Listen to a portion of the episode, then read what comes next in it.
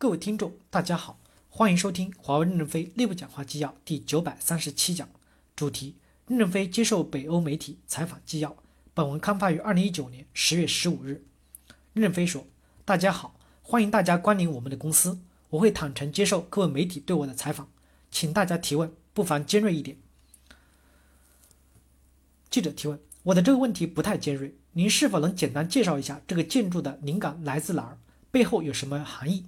这些欧式设计好像把我们带回到本世纪初的法国。任正非回答说：“这个建筑是日本人设计的，内部的装修是由俄罗斯、希腊、中国以及日本很多公司和艺术家完成的。建筑的框架设计出来以后，下层作为产品和技术的展厅，客户参观完以后上来喝杯咖啡聊聊天。建筑师把各种想象堆在一起，形成这样一个完整的建筑。”你们上午参观的溪流背坡村园区也是日本人设计的。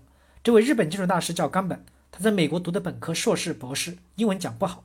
他设计的这种欧洲经典风格的方案被评审专家团接受了，所以建成这个样子。这与我们公司的想法没有太大的关系。记者提问：虽然华为已经建立起国际化的环境，但美国、英国乃至瑞典等国家正在通过立法的手段来限制可能对他们国家造成安全威胁的公司在他们国家做生意。这对华为、对瑞典来说意味着什么？任正非回答说：“我非常支持欧盟新的数字主权方面的战略。以前的财富是以物质为主，因为地缘政治很重要。现在是信息社会，信息没有边界，数字主权就显得很重要了。新的欧盟政策就是要基于事实来判断，所有的公司都应该事先承诺不做坏事，事后审计是不是做了坏事。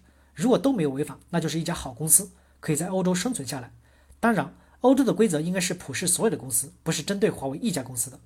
欧盟关于 5G 网络的安全风险评估报告可能会在全世界推广。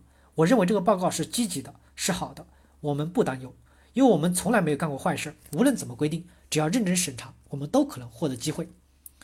记者提问：华为现在正转遇两大国际争端，首先是中美贸易争端，这一争端也开始影响到欧洲。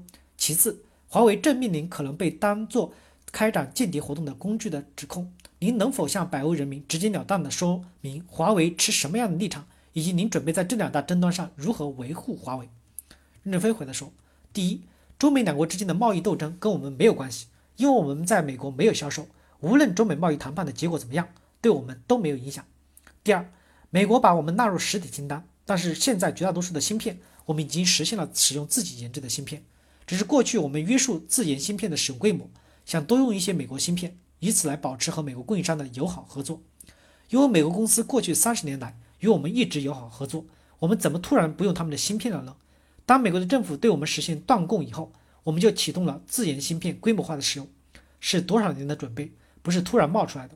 美国政府以为断供华为有利于在中美贸易斗争中占据主动，其实美国政府没有抓住要害，反而削弱了美国公司的销售规模。第三，在网络安全问题上。华为面临着美国的指责，但是大家都知道，这些指责是空穴来风，因为历史已经证明，华为是诚信的公司。三十多年来，我们为一百七十多个国家、三十亿人口提供服务，至今没有出现一宗剽窃别人信息的案例。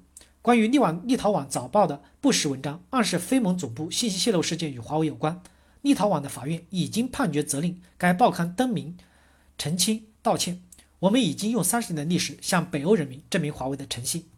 未来三十年还会怎么样？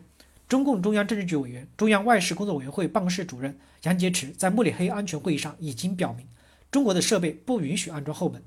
李克强总理在人大记者会议答记者时也表明，绝对不允许安装后门。因此，从政策上来讲，我们不会做这个事儿；从利益上来说，只要做一次，全世界都会知道，我们三十年建立的商业信用就崩溃了，员工都跑了，我自己要去还几百亿银行贷款，我在动机上绝不会去做这个事情。